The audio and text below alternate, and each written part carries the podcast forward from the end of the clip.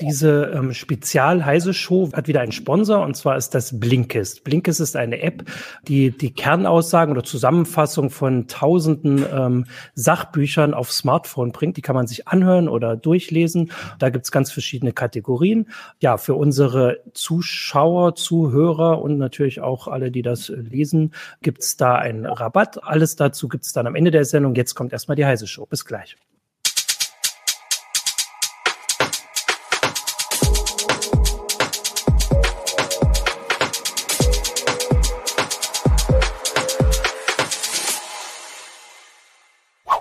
Hallo, willkommen zur Heise Show. Ich bin Martin Holland aus dem Newsroom von Heise Online und habe heute mit mir hier als Gast Holger Bleich aus der CT-Redaktion und dem Homeoffice. Hallo Holger. Hi, guten Abend. Daniel Sokolov, unser Nordamerika-Korrespondenten, auch aus dem Homeoffice, das aber über dem großen Teich liegt äh, in Kanada. Hallo Daniel. Hallo, guten Abend. Und ähm, Jürgen Kuri aus dem Newsroom, auch aus dem Homeoffice hier in Hannover. Hallo Jürgen. Hallo, nicht über den großen Teich.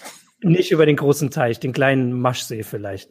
Ähm, ja, wir möchten heute, also wir haben wieder zum zweiten Mal jetzt, wir probieren das mal so eine äh, späte heiße Show. Wir gucken mal, ob da mehr Zuschauer zugucken, andere Zuschauer zugucken oder wie die Zuschauer zugucken. Das probieren wir mal und haben einen ja, das aktuelle Thema. Also es gibt natürlich total viele aktuelle Themen, aber zumindest heute äh, ist das irgendwie das Thema, äh, was alle bewegt.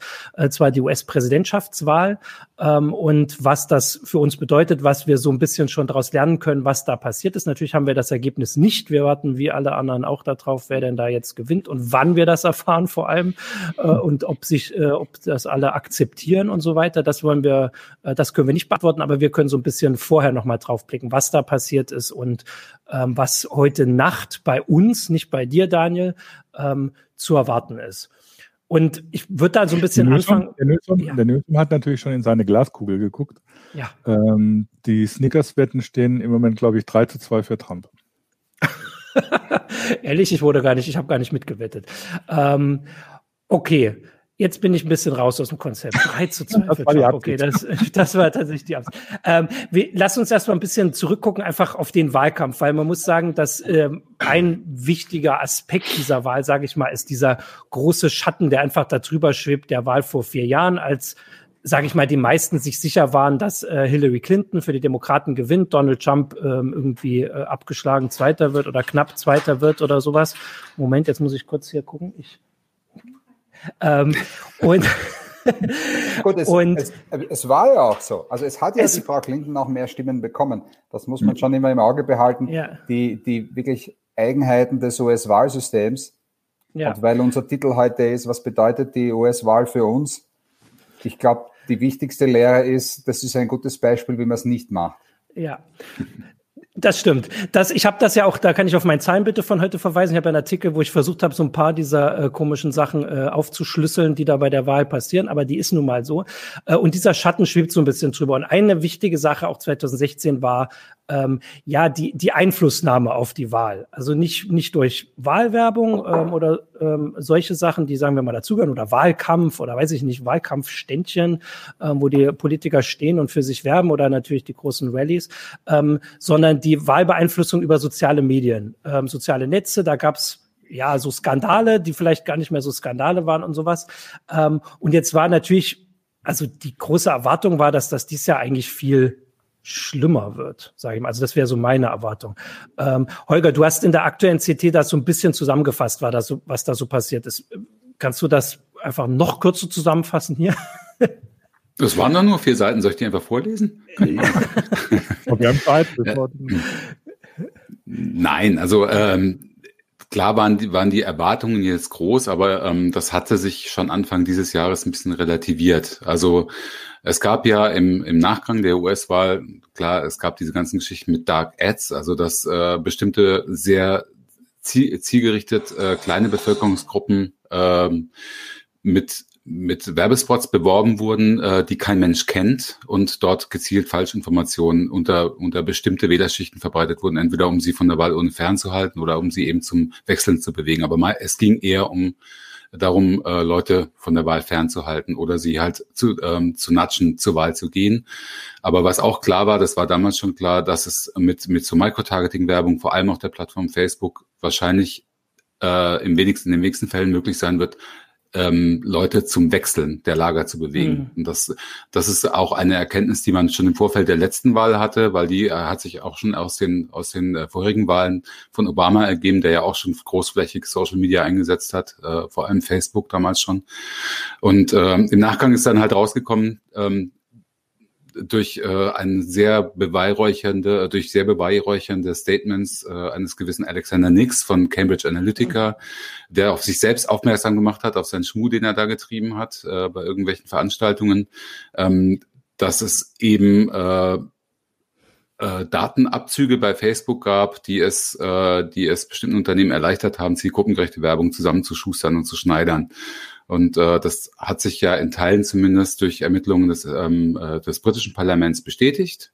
Mhm. Gut und schön. Allerdings ist in der Wissenschaft bis heute hoch umstritten, inwieweit das überhaupt einen Einfluss hatte auf die US-Wahl. Da ähm, ja. Äh, es gibt jetzt eine Lager, das sagt, das war, das ist alles Voodoo, das ist Quatsch, was er erzählt. Klar, man kann natürlich dieses äh, dieses äh, fünfgliedrige Persönlichkeitsprofil dazu benutzen, um um, äh, um zielgruppengerechter zu werben, aber der Einfluss davon wird total überschätzt. Andere sagen, das mhm. war eminent wichtig und so. Ich fand es interessant, dass es ähm, neulich nochmal äh, eine Rechercheveröffentlichung gab, die kam auch übrigens im ZDF als Doku, fand ich sehr spannend.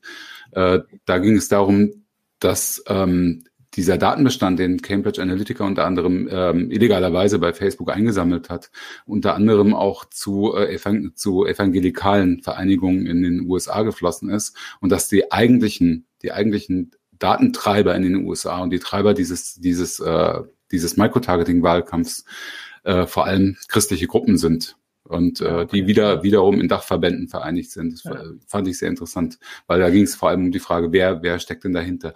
Gut, ja. ähm, das war 2018, ist das alles rausgekommen. Ähm, Facebook stand natürlich damals mords unter Druck. Wir können uns erinnern, es gab diverse Anhörungen, unter anderem im, im britischen Parlament, aber auch äh, in den USA. Und ähm, in der Folge hat Facebook sich halt immer weiter gebogen, hat unter anderem, ähm, so wie Google auch, eine Werbebibliothek äh, veranstaltet, also veröffentlicht auf großen Druck hin, so dass jede einzelne Anzeige, die bei Facebook geschaltet wird und auch mittlerweile auch bei Google, YouTube, ähm, veröffentlicht werden muss, in dieser Bibliothek abgerufen werden muss. Bei Google ist es auch so, dass du kannst direkt unter eine politische Anzeige klicken und landest direkt zum Geldgeber dieser Anzeige. Ja. Äh, und auch ungefähr man kriegt Anhaltspunkte ähm, darüber, wie viele Leute die gesehen haben und wer ungefähr getargetet ist. Das ist schon besser als nichts. Also da kann man schon ja. einiges erkennen. Man muss übrigens auch dazu sagen, dass Twitter und TikTok bis heute jede äh, die Annahme von jeder politischen Werbung äh, sowieso komplett verweigern. Es geht also hier immer, was die Werbeschaltungen angeht, nur um äh, Google, YouTube und Facebook. Das sind die ja. großen Treiber. Und das sind auch die, die mit diesem Wahlkampf jetzt hier so richtig abgesahnt haben. Also alleine Facebook ähm, hat aus jedem, von jeder Kampagne von sowohl von Biden als auch Trump äh, weit jenseits der 100 Millionen Dollar bekommen seit, seit Jahresbeginn. Das ist schon ordentlich, denke ich. Ja. Bei Google weiß man es nicht so genau. Ja. Ich wollte nur kurz um dieses, äh, dieses Dark wie heißt es, Dark Ads? Dark ähm, Targeting, Dark Ads. Ja. Zu erkennen. Dieser Unterschied ist ja so ein bisschen das, also wenn man im, im Fernsehen eine, ähm, eine Wahlwerbung schaltet, wo halt Trump redet, dann muss man halt davon ausgehen, dass es äh, eine bestimmte Menge an Zuschauern gibt, die den deswegen wählen wollen, aber eine bestimmte Menge, die ihn auch gerade deswegen gar nicht wählen wollen, weil sie ihn nicht mehr sehen können, weil es auch einfach ihnen reicht. Und das ist halt dieser Vorteil von diesen ähm, von diesen Werbeanzeigen, wo man gezielt die nur an Leute schicken kann, wo man sagt, die werden ihn deswegen wählen oder halt gezielt an Leute, wo man ja. dann die gegnerische Werbung und dadurch und extremer meine, der, der, der, springende ja. Punkt ist dabei, der, der springende Punkt dabei ist, dass man genau das Gegenteil behaupten kann. Also man schickt dem einen die Werbung, der sagt, äh, Trump möchte die Steuern erhöhen und dem anderen schickt man die Werbung, der sagt, genau. Trump ja. möchte die Steuern ja. senken ja. äh, weil man glaubt, dass der jeweils Empfänger für diese Botschaft empfänglich ist. Ja. Und die wissen aber nicht, dass der andere jetzt der, der Trump-Kampagne gegenüber dem anderen genau das Gegenteil behauptet. Und dazu noch die, äh, vielleicht die wichtige Information, dass äh, sowohl Google als auch Facebook nicht den Wahrheitsgehalt in Werbeanzeigen kontrollieren. Sie kontrollieren zwar sehr wohl den Wahrheitsgehalt äh, mittlerweile äh, von öffentlichen Postings, auch der Kandidaten selbst, aber nicht den Wahrheitsgehalt in Werbung. Da sagen sie, das ist uns egal, da können die behaupten, was sie wollen. Und da haben wir das Problem, was ähm, viele Politikwissenschaftler sagen und auch äh, ähm, äh, Medienwissenschaftler, das ist eine riesengroße Gefahr für den demokratischen Diskurs und für die, äh, für die demokratische Meinungs- und Entscheidungsfindung vor Wahlen. Weil äh, du, kann, du kannst den Diskurs nicht mehr kontrollieren, wenn du nicht mehr weißt, welche Botschaften gesendet werden. Mhm. Wenn Botschaften in, äh, in, in, äh, in Fernsehwerbespots gesendet werden, dann kriegt die jeder zu sehen, auch der Gegner. Wenn du aber Botschaften sendest und die dann dazu noch desinformieren, also die keinen Wahrheitsgehalt haben, nur eine bestimmte Zielgruppe und du hast keine Möglichkeit, deswegen diese, diese Werbebibliotheken, die ja. beide Konzerne jetzt veröffentlichen mussten quasi, damit man wenigstens nachkontrollieren konnte, was, was soll den, was soll dieser kleinen Zielgruppe denn überhaupt untergeschoben werden? Also dieses ja. Dark ist jetzt nicht mehr Dark, sondern es gibt wenigstens die theoretische Möglichkeit, es einzusehen, aber systematisch das einzusehen, das äh, sagt die Wissenschaft und moniert das auch, äh, ist es immer noch nicht. Also du kannst es sporadisch und stichpunktmäßig machen, aber so richtig untersuchen kannst du es nicht. Ja. Und ähm, was du meinst mit dem Voodoo ist aber, dass äh, also die Gefahr besteht, aber es ist eben auch unklar und da gibt es verschiedene Meinungen darüber, ähm, wie, groß wie effektiv das ist. Mhm. Also genau. natürlich werden die Leute, die diese Dienste verkaufen für eine Menge Geld sagen, dass sie damit Wahlen äh, entscheiden können. Das hat Alexander Nix gemacht, äh, behauptet. Ähm, äh, also das hat er behauptet, dass er das kann. Natürlich werden sie das sagen. Es ist super schwer, das äh, zu erforschen, aber es wird eben dadurch noch erschwert, dass man die so schwer sehen kann. Ähm, und also äh, auch wenn die Werbebibliotheken da ein bisschen helfen, muss sich ja jemand hinsetzen und das akribisch. Also ein Beispiel, es gab vor zwei Wochen, glaube ich, war es ungefähr, gab es äh, so, ein, so ein kleines Forschungsprojekt, die wollten ähm, äh, quasi ein bisschen nachmessen, welche Zielgruppen was zu sehen kriegen, tatsächlich, mhm. jetzt unabhängig von der Werbebibliothek. Und äh, da, da, da zu diesem Zweck haben sie Add-ons für Browser veröffentlicht und äh, das hat Facebook technisch unterbunden. Haben gesagt, wir wollen das nicht. Ne? Wir, wollen, wir mhm. wollen das nicht, dass ihr das seht, wer was geschaltet kriegt. Und äh, Facebook befördert also nach wie vor für meine Begriffe die Intransparenz. Und das, ich finde das nach wie vor gefährlich, auch wenn Zuckerberg immer wieder das Gegenteil behauptet. Aber wenn es dann ins Eingemachte geht, dann wollen sie sich doch sehr ungern in die Karten schauen lassen. Ja, vielleicht, wobei man, ja. wobei man äh, vielleicht auch nochmal äh, äh, erwähnen sollte, dass es jetzt, also dass diese, diese Versuche über riesige, also über Big Data und Big Data Auswertung, Big Data Analysis in die, die Wahlen in den Griff zu kriegen, ja jetzt irgendwie nichts Neues sind bei, äh, bei den Social Media Plattformen. Wenn man sich anschaut, was die beiden Parteien an Datenbanken über die Wähler aufgebaut haben, äh, mit welchen Präferenzen und wie man sie ansprechen kann und äh, welche Vorlieben sie haben und so. Wenn das in Deutschland irgendjemand machen würde, das wäre ein Riesenskandal, was, was da alles an Daten über die Wähler tatsächlich vorliegt. Persönliche Daten über die Wähler. Ich meine, da, da, bei uns gibt es schon einen Aufschrei, wenn die, äh, wenn die Post da irgendwelche Daten äh, an, an Parteien weitergibt. Ähm, und das, das, da, anfangs wurde das sehr gelobt. Also ich kann mich an, an äh, Artikel und, und Diskussionen 2008 nach der Obama-Kampagne erinnern, die äh, gesagt haben, ja, wie modern Obama ist, weil er eben die Möglichkeiten des Internet nutzt und riesige Daten ansammelt und die Wähler analysiert und sie deswegen persönlich ansprechen kann. Das wurde damals natürlich nicht über, und das haben die Republikaner genauso gemacht. Äh, äh, das wurde natürlich nicht, ähm, dann über Social Media Plattformen gemacht, weil die gab es damals noch gar nicht. Aber die wurden natürlich vom Straßenwahlkampf bis hin zu Telefonanrufen, bis hin zu Versuchen über E-Mail. Vor allem E-Mail-Newsletter. E-Mail-Newsletter ne?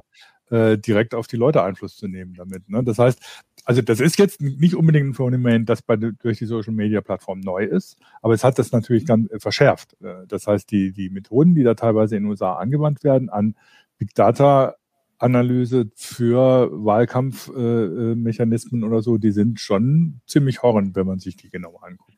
Ja, und diese, und diese Daten sind dann auch bei ausländischen Geheimdiensten mhm. gelandet. Mhm. Ähm, sei genau. es durch Hacks oder weil die, weil eine Partei die äh, bereitwillig weitergegeben hat.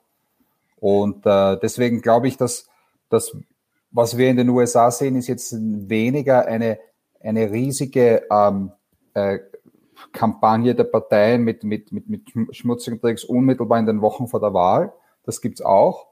Aber es hat ja jetzt die letzten Jahre schon äh, äh, diese Kampagne ausländischer Geheimdienste gegeben, von den Russen, aber auch die von den Russen gelernt haben, von vor vier Jahren. Und die zum Beispiel dieses ganze äh, QAnon-Bewegung äh, aufgebaut haben, die die füttern mit, mit, mit völlig absurden Dingen, die dann versuchen, äh, eine Woche vor der Wahl einen Skandal um den Sohn des einen Kandidaten äh, herauszuzaubern, der angeblich quer durchs Land gefahren ist mit einem kaputten Laptop, um dem dort einen Blinden zur Reparatur zu geben und dann vergessen, ihn wieder abzuholen. Und da stehen dann ganz, äh, der, dieser Blinde findet dann auf der Festplatte ganz böse Dinge über den Sohn des Präsidenten. Ähm, also solche, solche Geschichten, die man. Noch nicht Präsidenten. Die man sich, oder Vize, Vizepräsidenten. Vielleicht Präsidenten, ja. Genau. Äh, ähm, ehemaligen Vizepräsidenten, danke. Ja, äh, ja äh, das ist, äh, also das, das sind über, über Jahre gelaufene Kampagnen, um also hier äh, Gruppen aufzubauen, die eine völlig andere Realitätswahrnehmung haben. Was ich da immer spannend finde und wichtig finde zu erwähnen, ist, dass oft die Vorstellung ähm, ähm, vorherrscht, äh, also habe ich das Gefühl, dass irgendwelche, ähm, weiß ich nicht, feindlichen oder gegnerischen Akteure oder wie auch immer das Ziel haben, dass jemand Bestimmtes gewählt wird. Also, ähm, dass man halt davon ausgeht, weiß ich nicht, ein Geheimdienst macht das, um Trump ähm, ähm, zu, zur Wahl zu helfen. Das, also das kann sein, also das ist aber, also in den meisten Fällen, wo das, äh, wo deutlich geworden ist, was da probiert wurde, ähm, war für mich das Bild ganz klar, dass, ähm, dass weniger versucht wird, jemand Bestimmten zur Wahl zu verhelfen, als für Chaos zu sorgen, für un, mhm. äh, also dass man unzuwinnen, dass man nicht mehr weiß, wie man glauben soll, dass man nicht weiß, wen man wählen soll und so, weil davon hat ja ein Gegner, wenn man das jetzt mal im geostrategischen äh, Sinne sieht, viel mehr dass, dass die Leute ihrer eigenen Regierung nicht mehr trauen, und das ist ja ein wichtiger Aspekt bei diesen Verschwörungstheorien und so, äh, als dass sie jetzt einen bestimmten Präsidenten haben, der im Zweifelsfall ja, selbst Trump, der nun irgendwie ein bisschen russlandfreundlicher war, konnte ja da auch nicht viel ausrichten. Also das ist halt so ein wichtiges Ziel und das hilft, da hilft natürlich diese, diese Dark, Dark-Werbung sehr dabei, dass man bestimmten Leuten quasi ihre größten Ängste einfach vorspielt. So von wegen, also in Amerika ist halt eine große Angst, dass irgendwie der Sozialismus kommt oder der Satan oder sowas. Äh, und das hilft da im Zweifelsfall viel mehr für diese Verunsicherung zu sorgen, dass man seinem Nachbarn nicht mehr traut oder ähm, weil der dann beiden Schild hat oder so, als dass man jetzt sagt, ich kriege jemand überzeugt. Und das hat Holger ja gesagt. Es gibt wenig Anzeichen dafür, dass man es wirklich hinkriegt, mit so einer Facebook-Anzeige jemand dazu zu bekommen, anders zu wählen, als man am Tag vorher gedacht hatte oder fünf Monate vorhatte. Aber man kriegt ihn vielleicht dazu zu sagen, ich, geh, ich traue mich nicht, ich gehe nicht wählen oder ich, ich lasse das mal lieber bleiben. Ich bin mir da so unsicher, dass ich vielleicht nicht doch den Falschen helfe und so und lieber das mal auszusitzen. Das fand ich immer einen wichtigen Aspekt, weil wir ja so ein paar Sachen hatten, wo deutlich wurde, was verschiedene Akteure nun auf Facebook gespielt haben, wenn auch vielleicht nie ganz klar ist, wer das jetzt nun wirklich war, aber man hat ja die Werbung gesehen und kann sich zumindest ähm, deutlich machen. Was ich jetzt spannend finde, ist, dass, also du hast es gesagt, also es, das war 2016 ein großes Ding, 2018 ist das rausgekommen, dieses Jahr gibt's auch diese, ähm, also diese Verschwörungssachen, dieses QAnon und diese, diese Laptop-Geschichte. Aber so insgesamt habe ich das Gefühl, also bislang, klar, wenn morgen das Wahlergebnis ganz anders ausfällt als alle äh, Wahlvorhersagen, ähm, Prognosen und Voraussagen, dann wird man sich auf die Suche machen vielleicht kommt da was raus, was wieder übersehen wurde. Aber im Moment sieht so aus, dass es diesmal nicht so also keinen großen Einfluss hatte. Die Frage war eher, ja. ob es das 2016 ja. hatte und ob es das gab überhaupt so in dem Umfang. Naja, Christina hat schon recht. Also die hat äh, so. schöne Grüße an Christina, die heute nicht ja. dabei ist. Ähm, Christina hat in, in, den Kommentaren schon recht. Oder so, wo, wer will denn noch größeres Chaos anstellen als Trump selber?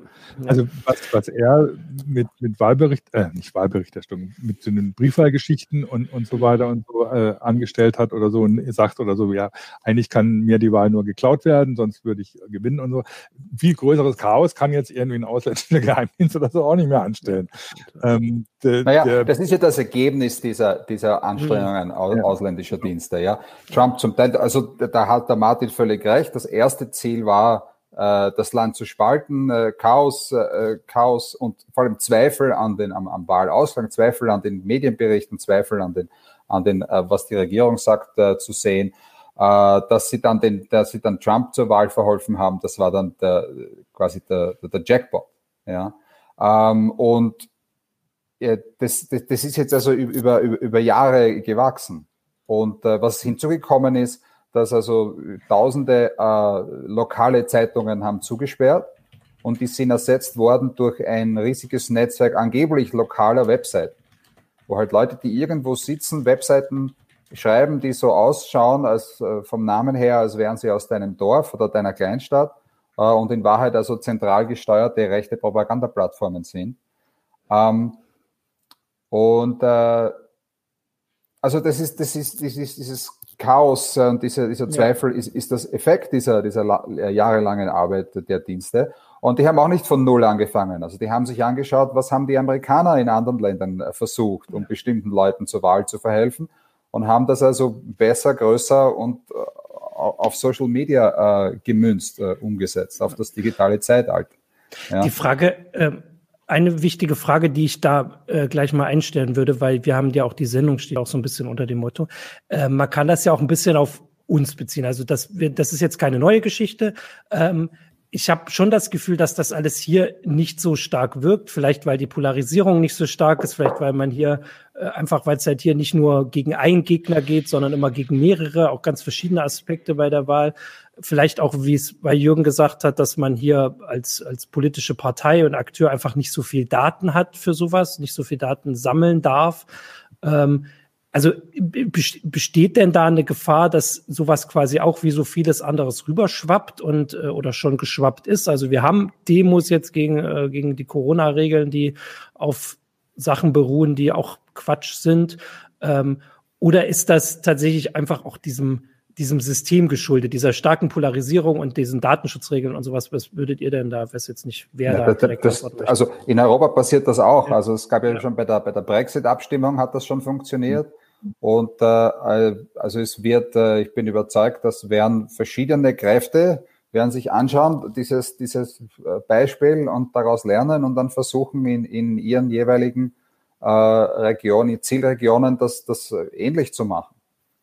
Und also aber dann, ja. In Deutschland hat es ja bisher tatsächlich nicht funktioniert. Also man hat irgendwie bei der Bundestagswahl 2017 da, nachdem, nach den US-Wahlen 2016 große Angst gehabt, dass irgendwie die Bundestagswahl da gestört wird durch Geheimdienste, durch was weiß ich, durch irgendwie Propagandasender und sonst was. Und da haben sich, was weiß ich, auch äh, RT Deutsch oder sowas äh, schwer ins Zeug gelegt, aber es hat irgendwie keinen großen Effekt gehabt. Äh, auch die AfD hat immer wieder versucht, irgendwie so Zweifel zu sehen an, an wie die Abläufe, ob die alles wirklich äh, echt ist. Und gab ja dann auch immer Verschwörungstheorien, äh, wenn irgendwo die Stimmenzahlen nicht so ausfielen, wie man prognostiziert hatte, dass das alles gefälscht gewesen sein muss. Aber es hat alles in, keinen großen Effekt gehabt in Deutschland.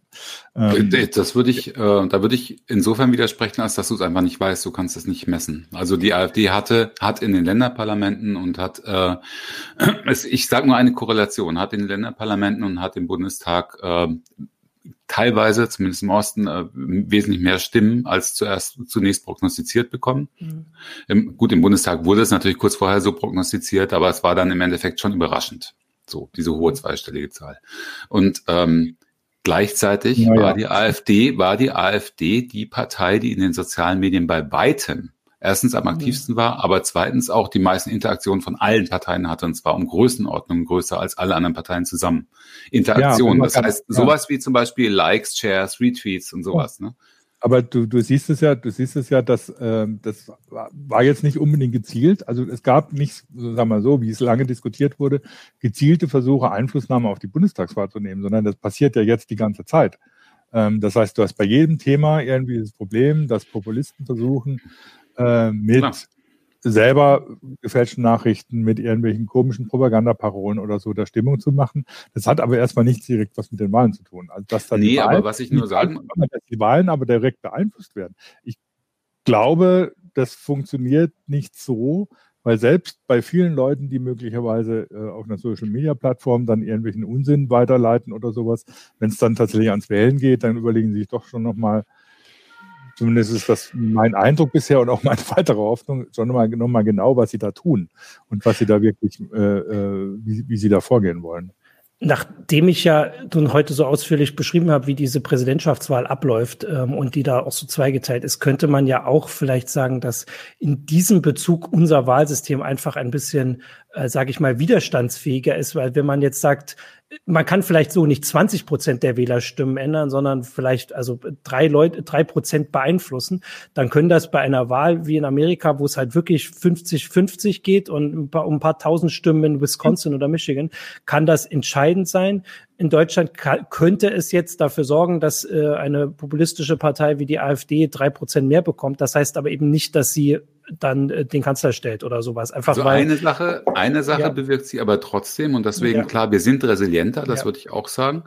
aber ähm, resilienter gegen die totale Polarisierung, möchte ich damit mhm. sagen. Ne? Ich möchte das jetzt gar nicht so werten, aber die Polarisierung ist ein Fakt in den USA und die ist auch ein Fakt in Europa. Das glaube ich, das steht außer Frage. Die Ränder werden stärker, die Mitte wird ein bisschen kleiner. Das sage ich jetzt übrigens, weil mir das immer wieder vorgeworfen wird, wenn ich ein CT ein bisschen politisch schreibe, wird, wird mir immer gesagt, oh, Schuster, bleib bei deinen Leisten, habe ich auch schon wieder Mails bekommen. Ich möchte nur noch mal sagen, ich bin ausgebildeter Politikwissenschaftler. Vielleicht äh, kann man das dann ein bisschen besser einordnen. Das kannst du mal drunter schreiben.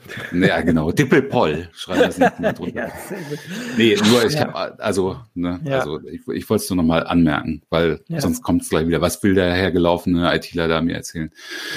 Ähm, ja, also, halt, ich war noch nicht fertig, Jürgen. Nein, ich wollte nur ganz kurz ergänzen, ich verstehe dieses Argument sowieso nicht, weil äh, was gibt es im Moment politischer als die Digitalisierung der Gesellschaft? Äh, wenn wir uns nicht als Medium, das sich mit Hightech, mit Forschung, mit IT beschäftigt oder so, mit Politik beschäftigen würden, dann hätten wir, hätten, würden wir was falsch machen. Also nur um das mal irgendwie auch vielleicht nochmal so grundsätzlich klarzustellen.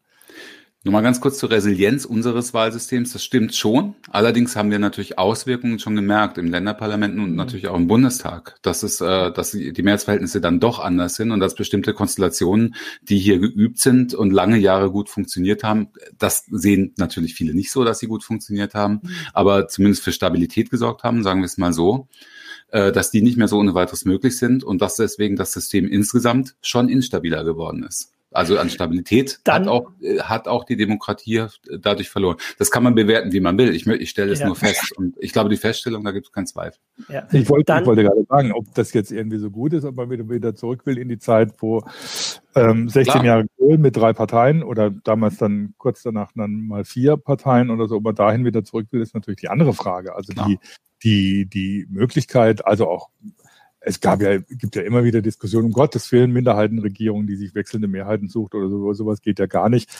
Ich meine, das geht in ganz Europa, nur Deutschland irgendwie hm, hat Angst davor. Ich, was ich, worauf, in, in worauf Kanada geht es auch übrigens. ja, genau. worauf ich nur raus wollte, weil ähm, das war ja mein Thema auch in dem CT-Artikel. Ähm, ich, meine These ist zumindest, die vertrete ich auch in dem Artikel, dass ein Grund dafür ist, für diese Polarisierung, äh, die, ähm, es gibt einen Politikwissenschaftler, der das so schön die Plattformisierung des Diskurses, mhm. äh, äh, gerade in, in, den, in den Wahlkämpfen, äh, hat er, so hat er es genannt und ich glaube, dass da schon ein Grund drin zu sehen ist. Ja. Also wir sehen es jetzt zum Beispiel im, im Zuge der ganzen Corona-Krise auch daran, dass äh, QAnon auch in Deutschland ziemlich viel Unterstützung mittlerweile findet ja. oder beziehungsweise ziemlich viele Anhänger findet. Ja. Äh, und das ist nur wirklich im ersten Moment absurd. Das sind aber eben Menschen, die zumindest zu einem großen Teil, den großen Teil ihrer Kommunikation und auch ihrer, ähm, ihrer Medienrezeption nicht mehr über klassische Medien. Ja. Äh, ich möchte das Wort Mainstream-Medien auf keinen Fall hier heute Abend noch einmal benutzen und ich möchte auch nicht, dass es nochmal jemand anders benutzt. Aber natürlich halt über äh, größtenteils über soziale Medien äh, stattfindet. Ich würde sagen, man kann diesen äh, abgelaufen, also jetzt fast abgelaufenen Wahlkampf, ich weiß gar nicht, ob es da Regeln gibt, ob jetzt noch Wahlkampf gemacht wird, bis, bis die letzten Wahllokale geschlossen sind, aber diesen Wahlkampf auch für was. Auf Facebook äh, schon. Auf Facebook schon, ähm, was Positives sehen, weil, also wir haben da jetzt viel beschrieben, ähm, was da versucht wurde, wird und vielleicht versucht wird, aber man ist ja nicht wehrlos. Äh, wir sind nicht wehrlos, die Demokratien sind nicht wehrlos ähm, und es gibt, also ich würde sagen, dass es dieses Jahr auch Anzeichen dafür gegeben hat, dass man, also dadurch, dass man das jetzt weiß, also dass wir, also wir beleuchten das, andere beleuchten das, also da diese Leaks beleuchten das, gibt es auch Möglichkeiten, ähm, sich dagegen zu verteidigen. Also eine Sache 2016, du hast sie gerade schon mal genannt, die klassischen Medien, äh, wie man auch immer sie nennt, sie sind wichtig, sie sind weiter wichtig, egal wie groß die sozialen Netzwerke sind. Das kriegen irgendwie alle mit, die dann, also zuletzt Friedrich Merz, der auch mal behauptet hat, er braucht die nicht mehr so, aber jetzt braucht er sie dann doch. Ähm, die sind schon da. Und eine Sache, die 2016 nicht so geklappt hat in den USA, war ähm, die Berichterstattung über bestimmte Sachen, die in, über soziale Netzwerke an sie rangekommen sind. Also klar, dieser E-Mail-Skandal damals, dieser angebliche E-Mail-Skandal, ähm, verschiedene Sachen auch, die man so gesehen hat, aber natürlich auch das Gegenteil, dass die, äh, die Medien oft übersehen haben, wie es den Leuten auf dem Land geht in den USA. Also denen, die dann oft Trump gewählt haben, die einfach gesagt haben, wir, wir sind nicht mehr zufrieden. Wir haben zwar immer demokratisch gewählt, aber das ist nicht irgendwie so drinne. Ich würde sagen, dass das dies Jahr, also jetzt in dem Fall in den USA, besser geklappt hat, was ich so gesehen habe. Also diese große Geschichte war natürlich dieser Versuch vor ein paar Wochen da mit, diesem, mit einem neuen E-Mail-Skandal zu kommen, mit diesem Laptop, den du da gerade beschrieben hast, Daniel. Also das war irgendwie so ein Versuch, dass es da jetzt mit einmal wieder eine Festplatte gibt und da gibt es wieder irgendwelche E-Mails und die sind alle super skandalös, was totaler Quatsch ist, weil Donald Trump sowas ja also selbst wenn das stimmen würde, was da vorgeworfen wird, macht Donald Trump das ja in aller Öffentlichkeit auf Twitter, was dem da, was seinem Konkurrenten vorgeworfen wird. Aber es war ja noch nicht mal richtig also es kann nicht belegt werden, was da ist. So, ähm, das ist der Aber Stand. Da, nur ein ganz kurzer Einwurf. Ähm, das war in den USA sehr wohl Thema, dass Twitter hier auch wieder inhaltlich eingegriffen hat ne? ähm, weil sie eben den äh, Account der New York Post daraufhin, die das veröffentlicht hat, äh, suspendiert haben erstmal. Ne? Das, jetzt jetzt genau, gerade also das, wieder freigegeben haben. Also das wäre ja die, also ich würde sagen, das ist sicher auch noch ein Streitpunkt und das wird auch noch diskutiert werden. Ich würde sagen, dass sie daraus was gelernt haben, dass dieser Eingriff und um den wird heftig gestritten, nicht nur auf das Twitter gemacht, sondern auch Facebook in den USA, ob das jetzt äh, Zensur war oder eine halbe Zensur oder wie auch immer. Aber dass auch viele Medien, die halt vor allem Verbreiter waren 2016, die einfach immer E-Mail-Skandal geschrieben haben und selbst wenn da nichts drin stand, das ein Hauptthema war, dass das dies Jahr einfach nicht so funktioniert hat. Und da würde ich jetzt mal Daniel fragen, wie er das so gesehen hat, weil ich würde schon sagen, dass dass da so ein bisschen was gelernt ist. Nur weil etwas auf Twitter ähm, 1000 Likes hat, heißt es nicht, dass es stimmt. Und das heißt nicht, dass es die New York Times auf die Titelseite bringen muss oder weiß ich nicht, äh, äh, Fox oder die New York Post oder sowas. Und ich hatte schon das Gefühl, dass, dass dieses Jahr so ein bisschen ähm, also dass dieses, die Geschwindigkeit ist das Einzige, was zählt, nicht mehr so ganz stimmt. Das ist also eine Möglichkeit, quasi die Verbreitung zu dämmen. So ein Wellenbrecher, wie wir ihn jetzt gerade hier auch in Corona machen. Naja, es sind, es sind ja schon, wenn man immer wieder wiederholt, dass die, dass die Sonne im Westen aufgeht, dann irgendwann glauben das die Leute. Ja.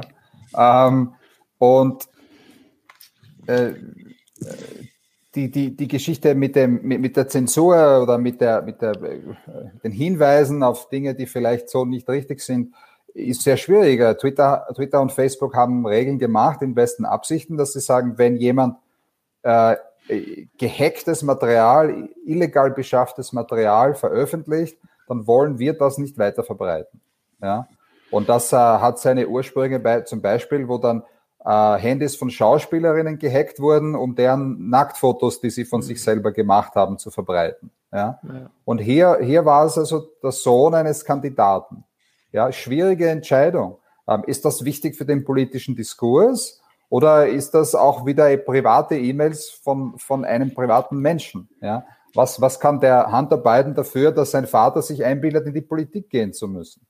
Ja?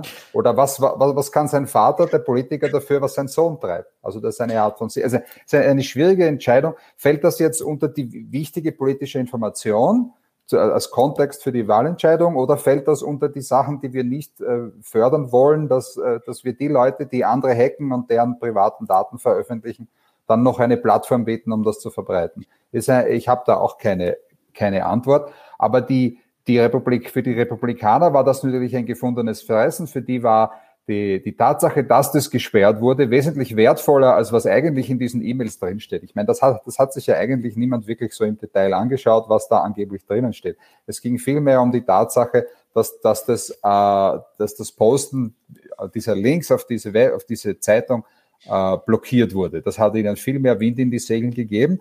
Und das führt mich zurück zu der Frage, die wir gerade hatten können wir diese Einflussnahme, können wir diese Polarisierung, können wir diese Machenschaften verhindern? Und dazu muss man das wollen, dass man sie verhindert. Und dazu müssen sich beide Seiten zu einem gewissen Grundkonsens einigen, dass sie also. Welche beiden, wer sind die beiden Seiten? Welche, e egal jetzt in welcher Wahl, äh, die, nee, nee, politischen Akteure. Ja, hier haben wir Demokraten und Republikaner so, in den ich USA. Dachte, du meinst jetzt, du meinst jetzt beiden, mit beiden Seiten dachte ich, du meinst den, äh, äh die Politik und die Unternehmen selbst. Nee, das, da, das auch. Aber also es, mhm. muss ein, es muss einerseits der politische Wille da sein, mhm. äh, dass man sich einigt auf einen gewissen Grundkonsens, welche schmutzigen Trick man nicht anwendet. Ja? Weil sonst können wir auch zusammen nicht Fußball oder, oder Tischtennis spielen. Wenn ich äh, plötzlich im, im Tischtennis eine Kegel, einen, einen Kegelball heraushole und dir ins Gesicht schmeiße, ja, dann wirst du das Tischtennisspiel verlieren. Dann ist das aber kein Tischtennis mehr. Und äh, so muss man das in der Politik auch machen dass man halt gewisse äh, äh, Regeln hat, an die man sich grundsätzlich hält, wie man kommuniziert, wie, wie, wie man, wie man äh, mit, der, mit, der, mit, der, die, mit den unterschiedlichen Meinungen umgeht. Und dann muss man die, die äh, Unternehmen dazu kriegen, hier die, die Betreiber der Kommunikationsplattformen dazu kriegen, äh, diesen Weg mitzugehen. Und der, der kann sein, indem sie sich sagen, ja, wir unterstützen diesen Konsens oder indem man Gesetze macht, sagt, ihr müsst diesen, ihr müsst das jetzt unterstützen. Darf ich dazu eine kurze Anmerkung machen?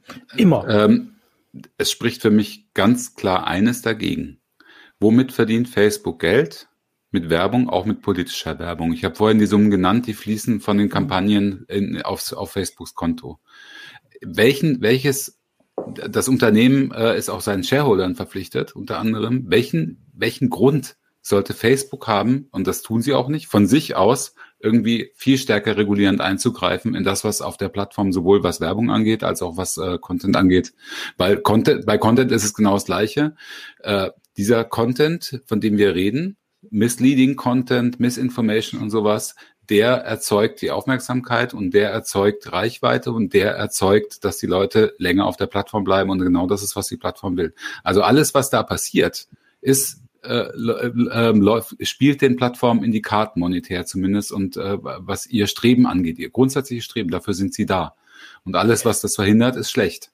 Und deswegen äh, glaube ich, dass du von den Plattformen selbst, auch wenn Zuckerberg dieses Posting geschrieben hat Anfang Oktober, wir haben verstanden dies und das und jenes und deswegen gibt es diese Regeln und eine Woche vor, äh, vor Umgang wird es kein, darf keine neue politische Werbung mehr geschaltet werden. Wozu das geführt hat, haben wir auch gesehen. Das ist ja auch Quatsch. Ähm, weil nämlich die ganzen Kampagnen vorher schon eingestreut wurden. Leider hat das Schalten da nicht so gut funktioniert, wie, wie Biden und, und äh, die Biden und die Trump-Kampagne das gerne wollten. Da hat es wohl Fehler gegeben.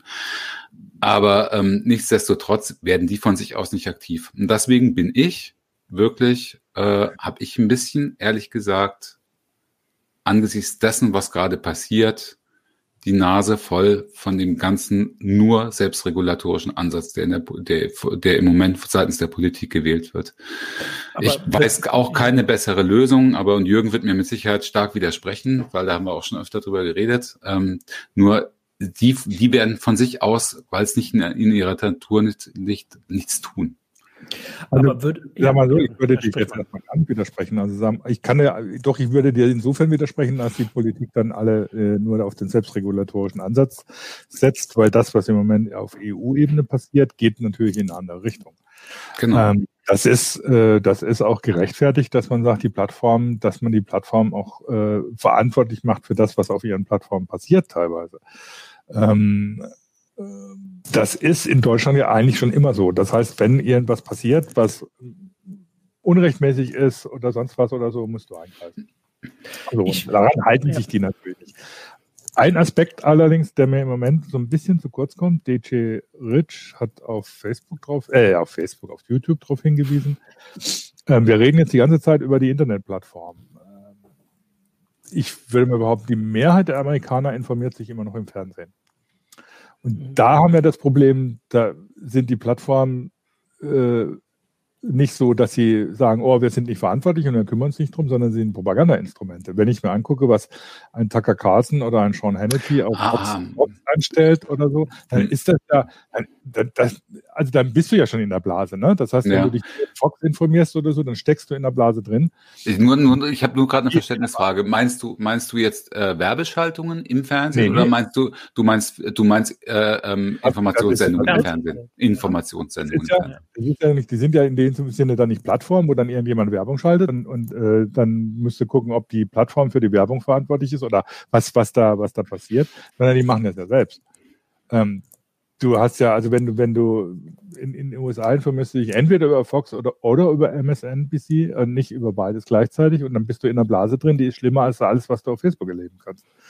Ähm, das ist natürlich ein nicht zu unterschätzender Effekt, den wir zum Beispiel in, in, in Europa nicht so haben, ähm, mit dieser Polarisierung der Medien, Mediengruppen. Und auf der anderen Seite, dass vieles von dem, finde ich, in, in, in Schatten stellt, von dem, was auf den sozialen Media äh, Social Media Plattformen ähm, unterwegs ist. Und äh, wenn ich mir angucke, wie die Regulierung von Medien in Europa aussieht, ähm, dann könnte das gar nicht passieren, so, so eine starke Polarisierung. Deswegen bin ich auch relativ hoffnungsvoll, dass man das in, in den Plattformen äh, in Europa auch in den Griff kriegen. Dann können wir doch mal, weil das ja das Motto der Sendung ist, nur ganz kurz, ähm, was bedeutet das für uns? Dann können wir doch hier an der Stelle mal, um ein bisschen konstruktiv zu sein, festhalten, wir müssen stark darauf achten, das ist das, was ich immer sage, mhm. wir müssen unser öffentlich-rechtliches System stabil halten, finde ich, was, äh, mhm. was ja auch, was, äh, was die Content-Produktion angeht, viel strenger reguliert ist als, äh, als der, Priva als der Privatsenderbereich. Ähm, ähm, und wir müssen eben eine, eine, eine starke Medienwacht haben, die wir ja auch im Moment mit den Landesmedienanstalten haben. Und deswegen sind wir da auch wesentlich besser aufgestellt. Ja. Also das, und, und da, sowas lehne ich mich aus dem Fenster. Wir Bitte? müssen ein Bildungssystem haben, damit die Leute überhaupt verstehen, was geschrieben ja. steht. Ja, aber also auch da sind wir, glaube ich, ein bisschen, also es geht ja immer darum, was können wir jetzt ja, aus dieser genau, US-Wahl ja. lernen? Das war ja die Überschrift, ja. das, das, das wollte ich nur anmerken. Ne? Also das eines ist wirklich, achten wir auf unser Mediensystem. Und, ich, äh, und find, genau wie Daniel sagt, auch auf die äh, auf die Medienkompetenz.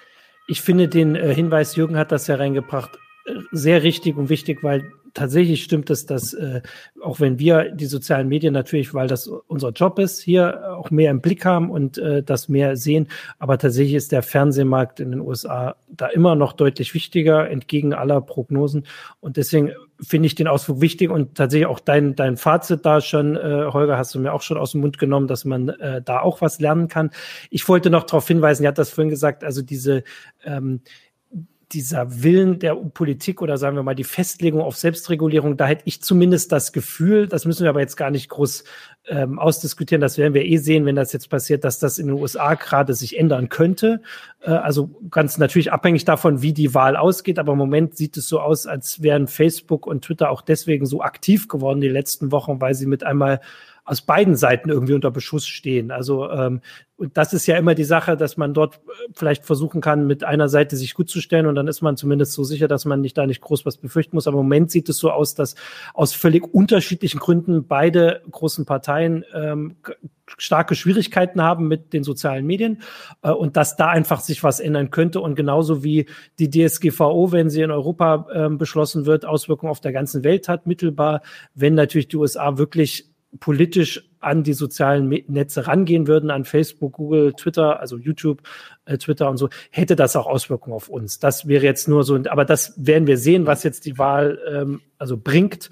Ähm, das wollte ich noch als Hinweis sagen. Ich möchte noch ja, äh, ganz, ja. Wobei, wobei ich also schon festhalten möchte, wenn wir jetzt die ganze Zeit über Regulierung reden, ähm, es ist immer ein schwieriges Thema. Äh, Holger und ich streiten uns da öfters mal oder so, wie weit das geht, beziehungsweise wie weit dann tatsächlich, äh, was, was Meinungsfreiheit noch bedeutet, wenn Medien so strikt reguliert werden und an die Kandare genommen werden. Ich habe da immer noch ein bisschen die Hoffnung, dass diese, das Versprechen des Internet als freie Plattform, die zu einer Demokratisierung beiträgt, nicht ganz ähm, in Dieses, ähm, der Hölle also, der, der, wir, der Plattform wir, wir, also da, ich würde dir sofort zustimmen, wenn es äh, freie Plattformen gäbe, die äh, Inhalte eins zu eins distribuieren. Die mhm. haben wir aber nicht. Wir haben hier Plattformen, die Algorithmen kontrolliert ja. sind, die bestimmte Inhalte durchlassen, andere nicht, die Regeln haben, äh, die sie selber aufgestellt haben, die nicht den Regeln des Staates unterliegen, äh, äh in, in dem sie ihren Markt in dem sie betrieben werden. Und deswegen ist diese Analogie so schief. Also das passt einfach diese, diese sozialen Medien in ihrer Ausprägung mit, äh, mit ihrem äh, Streben nach Aufmerksamkeitsmaximierung, die passen da nicht dazu, zu einem, zu dem freien Internet, der, der, ja, der von dem du träumst. Das ist ja so eine schwierige Diskussion. Also wie weit geht die Regulierung, wo greift sie ein? Ähm, und äh, dass es ohne nicht geht, das hat sich inzwischen tatsächlich äh, selbst bis zu mir rumgesprochen. Mhm. Aber ähm, wie gesagt, es ist immer ein ganz schwieriges Thema oder so, wo greift man wie ein, äh, was, wo sind die Auswirkungen, die dann, wo dann die Regulierung negativere Auswirkungen hat als alles andere, was passiert.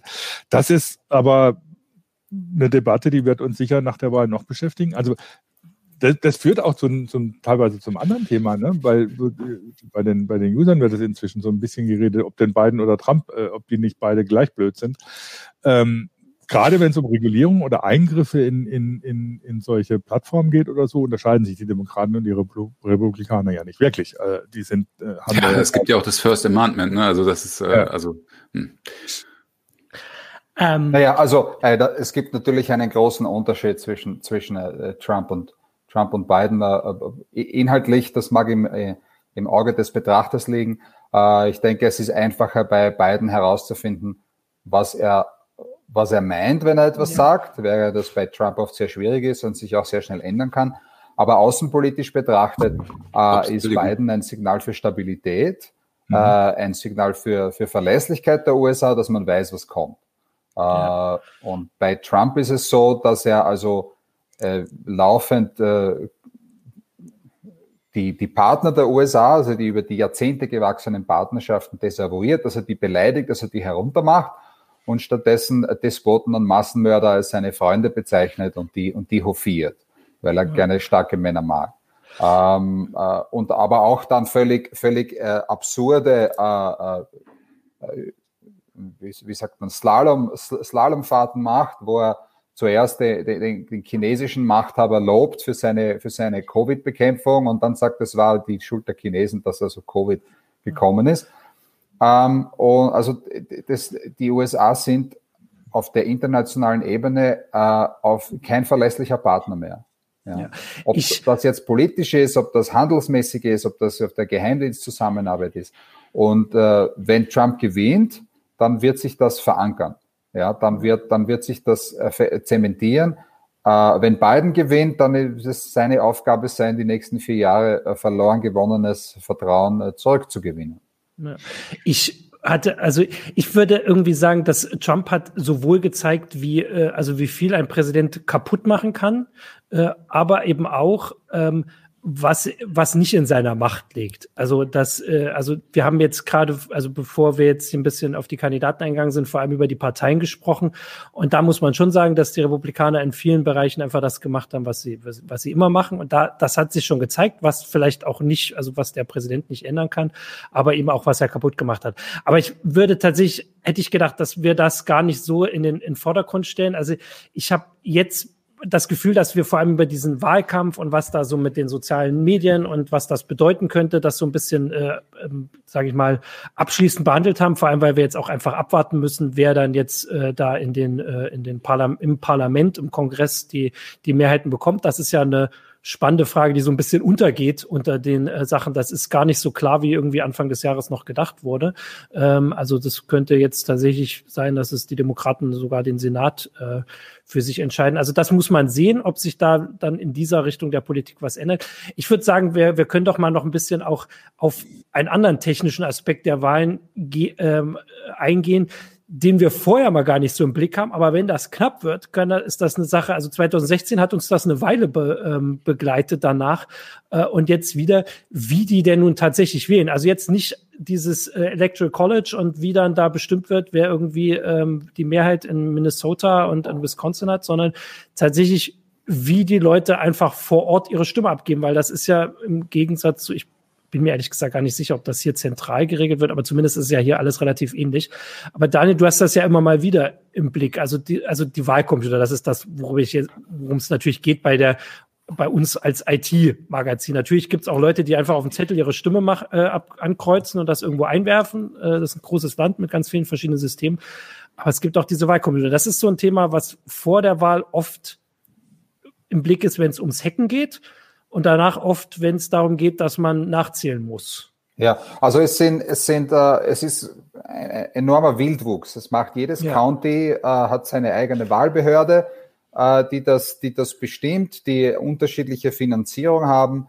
Äh, da hat es schon seit Jahren Kampagnen gegeben, von Bundesebene zu versuchen, äh, Counties zu helfen, finanziell und mit Expertise ihre Wahlsysteme äh, besser zu machen, sicherer zu machen gegen Hacking, gegen Missbrauch.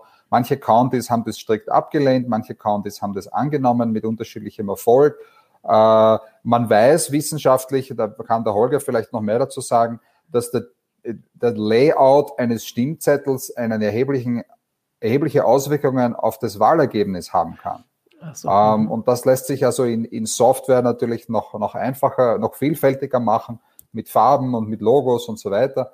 Mhm. Ähm, da hat also der, der das äh, designt, noch wesentlich größere Auswirkungen. Äh, es gibt also alles Mögliche von Leuten, die äh, auf, auf, Papier ihr ein Kreuz machen, das dann von Menschen ausgezählt wird, bis zu Papierzetteln, die eingescannt werden und automatisch ausgezählt werden, über Lochkartensysteme, über, über äh, wo man nur am Touchscreen etwas macht und das dann in einer Datenbank, über wo man am Touchscreen etwas macht und das wird dann ausgedruckt und landet in einem, in einem in einem Lager, das aber nie jemand anschaut, weil das wird dann eh elektronisch gezählt oder ein Richter könnte dann sich die Zettel anschauen, ob die noch mit dem übereinstimmen, was in der Datenbank ist. Also da gibt es einen enormen Wildwuchs.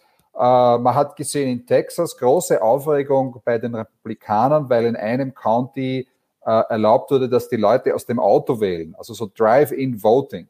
Und das hat und nicht nur Drive-in Voting, sondern auch rund um die Uhr. Also 24 Stunden lang konnten die Leute mit dem Auto vorfahren und im eigenen Auto wählen.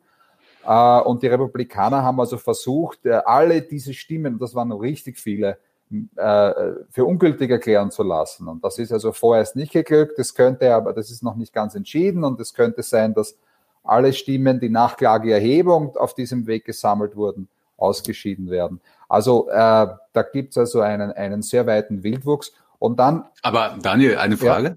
Ja. Die Republikaner wollten die, warum mhm. wollten die das? Ja, weil sie grundsätzlich äh, nicht wollen, dass die Leute wählen gehen. Also es ist die, naja, also man die muss, nee, man muss auch Kampagne ist dazu gedacht, die Leute, die letztes Mal nicht gewählt haben, sollen jetzt auch nicht wählen. Sie wollen die Wahlbeteiligung niedrig halten. Das sie, ist klar. Aber man muss, weil sie davon man muss noch ausgehen, einen Hinweis ich, ich hätte da einen Hinweis zu. Also die Republikaner ist tatsächlich auch eine Strategie. Es ist halt dieses Jahr wirklich auch sehr ähm, parteiisch, ob man vor dem Wahltag wählt. Das ist nämlich, also weil diese Corona-Pandemie halt politisch geworden ist. Also wer, wer eine Maske trägt, ist Demokrat. Wer keine Maske trägt, zeigt, dass er Trump-Unterstützer ist und quasi keine Angst hat. Und das heißt, wer vorher wählen geht, ist im Zweifel ein bisschen, also es wählen im Zweifel mehr Demokraten vor dem Wahltag, also zum Beispiel an diesem, äh, an diesem Wahlautomaten da oder an diesem Drive-in-Wahldings und am Wahltag selbst, weil man halt keine Angst vor der Pandemie hat, wählen im Zweifel ein bisschen mehr Republikaner. Also das ist zusätzlich zu dem, was äh, Daniel auch nicht Unrecht hat, dass sie vom Wählen abhalten wollen, aber auch so über diese Maßnahme versuchen, die Leute vom Wählen abzuhalten, wo man halt das Gefühl hat, die werden vielleicht mehrheitlich nicht für ein. Das ist zumindest dieses Jahr auch ein Aspekt. Ja, also man mhm. hat es, man hat es gesehen schon bei den Leuten, die, also in den, in den USA sind ganz viele Wähler registriert als Anhänger einer bestimmten Partei, was damit zu tun hat, dass wenn du dich registrierst als Anhänger der Partei X, dann kannst du bei den Vorwahlen der, der Partei X mitbestimmen, wer dann für die Partei X auf dem Stimmzettel steht. Und daher kann man ungefähr sagen, natürlich, man ist registriert mit als Partei X, man könnte dann auch Partei Y wählen, ist aber relativ selten. Und man hat gesehen in den Statistiken, äh, ich glaube vor einer Woche oder so, von den Leuten, die äh, äh, Briefwahl beantragt haben, waren 50 Prozent mehr Demokraten als Republikaner. Ja? ja? Also, und das ist, das ist auch das wieder gehört zu dem Narrativ, dass, dass Trump und mit ihm die Republikaner spinnen, dieses, dieses, äh, dieses, bei dieser Wahl, dass sie den gesamten Wahlprozess in Zweifel ziehen wollen, dass sie wollen, dass ihre Anhänger das Ergebnis nicht, nicht glauben. Ähm, und äh, dazu gehört also schon immer zu sagen, alle diese Stimmzettel, diese Stimmen, das ist alles ungültig und das ist alles ein Betrug. Und ähm, äh, da helfen dann diese, diese Klagen natürlich zu Gericht zu gehen kann man sagen, ah, die Gerichte sind auch alle gegen uns, wir müssen alle die Richter auswechseln. Ja. Und ähm, das ist also, äh, das ist alles Teil einer, einer gesamten Kampagne, äh, weil sie sehen, dass ihnen durch die wirklich sehr stark gestiegene Wahlbeteiligung äh, die Fälle davon schwimmen. Also man sieht es gerade unter Schwarzen zum Beispiel ist die Wahlbeteiligung sehr deutlich gestiegen, obwohl die in, in Teilen der USA das Wählen extrem schwierig ist für diese Menschen. Also, Heute hat Trump übrigens wieder einen reingewirkt bekommen von Twitter. Was heißt einen reingewirkt? Das wird ihm auch nicht großartig wehtun, weil er auf äh, Twitter die Supreme Court äh, Entscheidung äh, zum, zum Wahlvorgang in Pennsylvania in Zweifel gezogen hat und halt wieder gesagt hat, it will also uh, induce violence in the streets. Something must be done. Hat er naja, gesagt. Da, damit hat er nicht Unrecht. Also davon, dass es äh, in der Nacht heute und morgen äh, Gewalttaten in den USA geben wird. Davon gehen alle, alle Seiten aus. Mhm. Ähm, die Frage ist, wo und in welchem Ausmaß. Aber äh, die Hoffnung, dass das alles friedlich, fried, friedlich vonstatten geht, äh, teilen hier wenige. Also Aus meiner Beobachtung halt nur witzig, dass, dass Twitter mittlerweile keine Minute mehr braucht, um die, ja. um diese Tweets zu flecken. Ja, die haben da einen Mitarbeiter, der, der sitzt allein hm, dafür. Wahrscheinlich sogar mehr. Also ich, ich würde sagen, dass äh, auch wieder, um das auf uns zu beziehen, also eine Sache, die man da eben auch lernen kann, ist, dass also der Einfluss, den also die beiden Parteien, die nun mal die beiden Parteien in den USA sind, auch wenn das System ja nicht festgeschrieben ist auf zwei Parteien. Theoretisch könnte es ja auch mehr geben, aber es hat sich halt so herausgebildet, die einfach so großen Einfluss haben auf so viele verschiedene Aspekte. Also wir hatten heute den Hinweis auch im Zahlen bitte auch auf die Wahlkreiseinteilung, die jetzt natürlich für die Präsidentschaftswahl nicht so wichtig ist, aber für andere Wahlen ähm, diesen Einfluss haben, aber eben auch den Einfluss darauf. Also es gab halt den Hinweis, dass in, äh, also in Florida ist es ganz normal, dass die Stimmen einfach schon ausgezählt werden, die die Leute vorher per Brief schicken. Da leben ja ganz viel Alte im Ruhestand, die schicken da sowieso Briefe auch vorher schon, vor Pandemie, weil da kann halt mal ein Hurricane kommen am Tag der Wahl. Das ist nicht so, also das kommt immer mal vor irgendwo in Florida äh, oder irgendwelche äh, Unwetter. Und deswegen zählen die die vorher aus. Das ist ganz normal, damit sie dann, wenn die Wahllokale schließen, die schon mal gezählt haben und dann werden die anderen gezählt und dann haben sie irgendwie zwei Stunden später die Ergebnisse. Das wird heute auch erwartet. Und das haben also in Wisconsin und Minnesota und ähm, Michigan, wo die Leute nicht mit Hurricanes irgendwie bedroht sind, haben sie halt äh, hat die Legislative gesagt, das würden wir gern dieses Jahr auch machen. Also die hat es nicht gesagt, weil die Mehrheit der Republikaner gesagt hat, da sind wir dagegen, obwohl sie also das Gleiche machen könnten. Aus diesem Dings, weil es halt in ihre Strategie anders passt in diesen Staaten, dass die möglichst spät ausgezählt werden, weil es halt dann am Wahltag anders aussieht. Das, also, das ist so ein Hinweis, der auch äh, als Lehre für uns, würde ich sagen, heißt, dass man diesen Einfluss der Parteien auf den Wahlprozess, auf die Wahlkreise, also dass wir so viel über das US-Wahlsystem wissen, ist ja auch nicht per se nur eine Berufskrankheit, sondern ich würde sagen, das wissen wahrscheinlich auch viel mehr äh, Deutsche, die die Zeitung lesen, als dass wir wissen, wie das Wahlprozedere in Deutschland oder in Österreich ist. Also das ist einfach das. Versuch mal, versuch mal von normalen Deutschen rauszukriegen oder so, wie sich die Überhangmandate berechnen. So, weil, also Stimmt, also die, es ja. gibt durchaus auch komplizierte Sachen hier, aber irgendwie beschäftigen wir uns äh, mehr damit. Was ich noch sagen wollte, um wieder in Richtung IT zu kommen, also das, was du mit den Wahlcomputern gesagt hast, dieser Wildwuchs, der da, ähm, äh, der da herrscht, ist, glaube ich, also meines Empfindens nach sogar die beste Verteidigung, die sie aktuell zumindest gegen groß angelegte Hackerangriffe haben, dass sie einfach, also weil es einfach überall anders aussieht, aber dieses Wahlsystem, das halt einfach also in der New York Times gibt es heute einen Artikel, dass es einfach wirklich nur auf 20 Counties ankommt, quasi. Also so in Arizona irgendwie zwei, dann Philadelphia und so. Ähm, das heißt, wer sich ein bisschen damit beschäftigt, der wüsste ja wieder, wo er hingucken muss. Und da ist die Erfahrung auch, die ich die letzten Jahre bei so, da gibt es ja immer mal wieder so Fälle, dass da so Angriffe möglich werden, dass da auch wieder das ähm, das allgemeine Bild, das man so hat, da sitzt irgendjemand, der hackt sich dann in die Wahlcomputer direkt und sorgt dann dafür, dass wo du drauf tippst, da steht, ist egal, was du drauf tippst, am Ende kommt immer Trump raus, dass das so auch wieder nicht ist, sondern dass es halt viel einfacher ist, sich da in das Wahlbüro zu hacken, die da den USB-Stick machen, mit dem sie die, äh, also die Wahlmaschinen befüttern, weil wenn der auch in den USA meistens dann doch nicht direkt am Internet hängt, dass dieser Wahlcomputer. Aber da geht halt jemand mit einem USB-Stick rum und holt die Ergebnisse ab. Äh, und der sitzt zu Hause und benutzt seinen Gmail-Account. Äh, nicht, sitzt nicht zu Hause, sondern sitzt in seinem Wahlbüro und benutzt seinen Gmail-Account. Und da gab es halt immer wieder Sachen, auch wenn das, also ich habe, muss ich auch sagen, nichts gelesen, dass es irgendwie einen Angriff gab, der jetzt erfolgreich wirklich auf das ja, Wahlergebnis. Ja, ein Angriff nicht, aber ähm, sagen wir mal so, die Wahl Wahlcomputer selber oder die Wahlmaschinen, die sind ja, ja. teilweise irgendwie so Stanzen und, und sowas, weiß ja. nicht. Aber ähm, man erinnere sich an das Jahr 2000, wo der Supreme Court einfach entschieden hat, die ma maschinell äh, abgegebenen Stimmen werden nicht manuell nachgezählt und damit hatte Bush gewonnen. Weil damit äh, Florida für Bush entschieden war und es ging um 60.000 Stimmen, die nochmal manuell nachgezählt werden sollten und Bush hatte, glaube ich, mit 3000 oder so Florida gewonnen. Also ähm, das heißt, da hat der Supreme Court gesagt oder so, das ist mir uns jetzt völlig egal, ob diese Maschinen richtig äh, bedient wurden oder nicht. Wir zählen nicht manuell nach, das ist jetzt einfach so. Das heißt, da musst du nicht mal groß hacken, hacken, sondern da ist natürlich das Problem, wenn die Technik nicht richtig funktioniert, dann bist du dir nicht sicher, ob die Stimmen richtig gezählt wurden.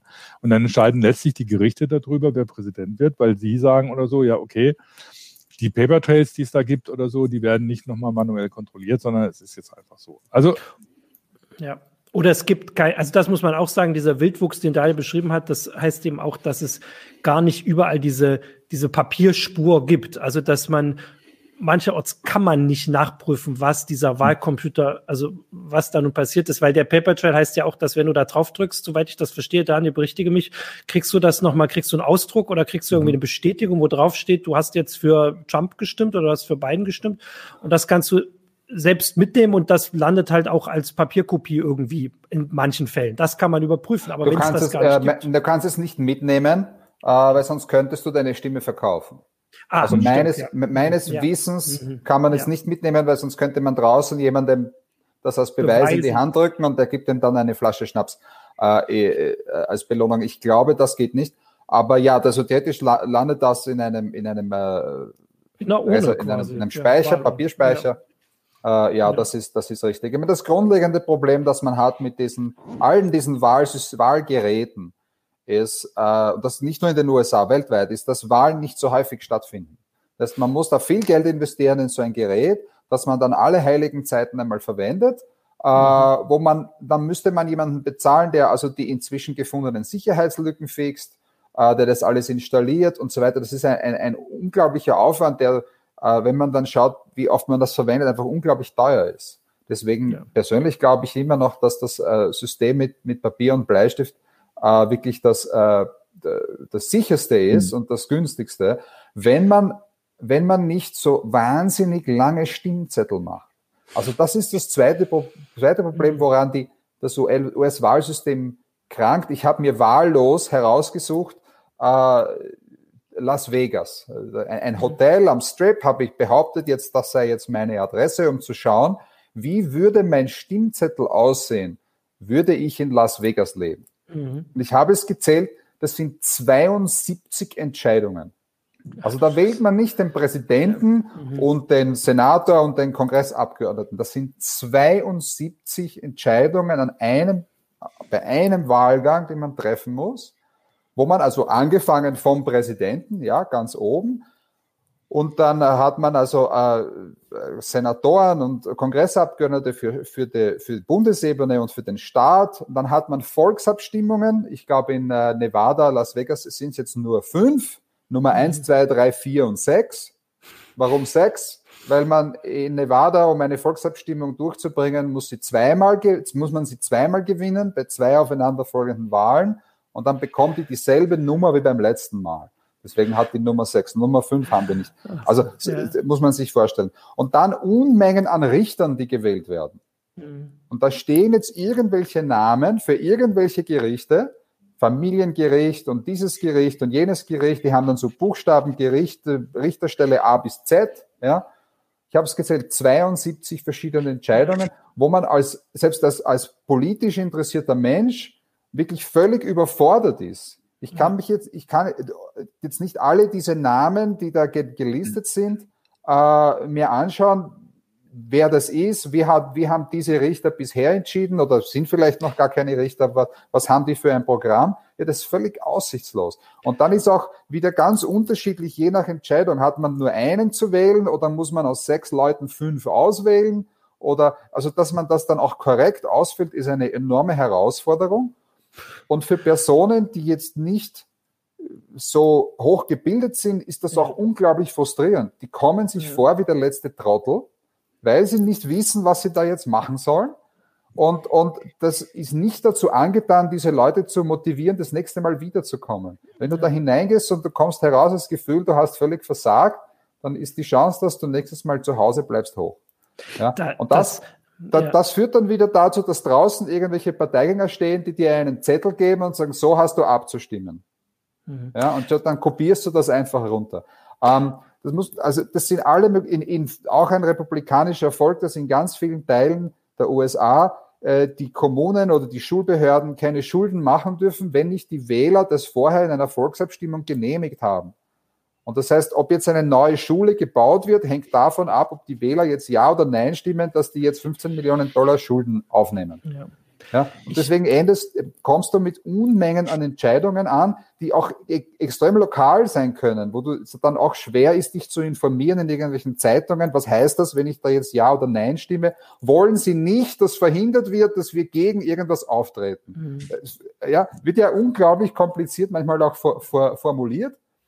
Und äh, das dann auszuwerten mit äh, Papier und Bleistift, ist natürlich eine Heidenarbeit. Deswegen die Computer, deswegen die Scanner.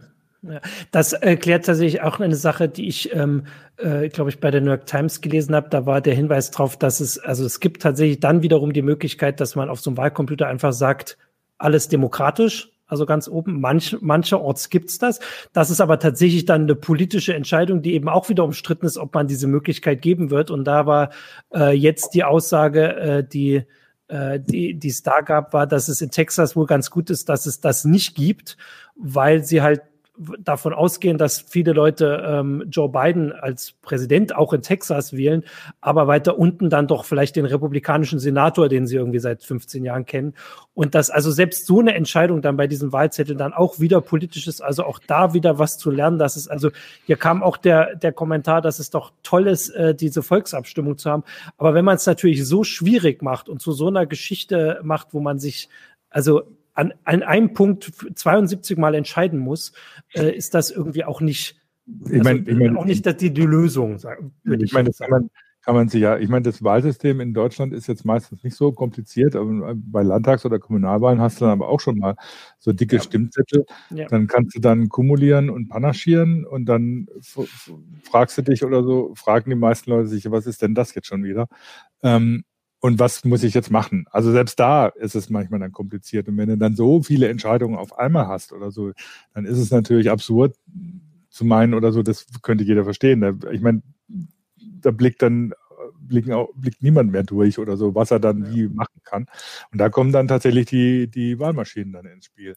Auf der anderen Seite, das eine, das eine ist natürlich so mit dem Paper Trail und so, das andere ist, das Bundesverfassungsgericht hat ja genau deswegen gesagt, äh, Wahlmaschinen sind in Deutschland unzulässig, nicht etwa deswegen, weil sie hackbar sind oder weil es Sicherheitsbedenken gibt, sondern weil sie nicht transparent sind. Das heißt, du hast zwar einen Paper Trail, aber weißt du, ob der Paper Trail mit dem übereinstimmt, was die Maschine registriert hat. Das kannst du nicht kontrollieren und deswegen ist es in Deutschland unzulässig. Das heißt, die Transparenz, die Überprüfbarkeit fehlt. Und das hast du natürlich bei dem Stimmzettel immer, egal wie groß oder wie kompliziert es ist. Du weißt, kannst immer nachgucken oder so, was du gemacht hast oder was mhm. wer gemacht hat. Ähm, und das ist natürlich schon schon Moment. Du kannst natürlich nicht nachgucken, was wer gemacht hat. Das wäre noch Nein, nicht was wer gemacht hat, sondern du kannst natürlich nachgucken, was Mann ja, gemacht hat. Ich weiß schon, was du meinst.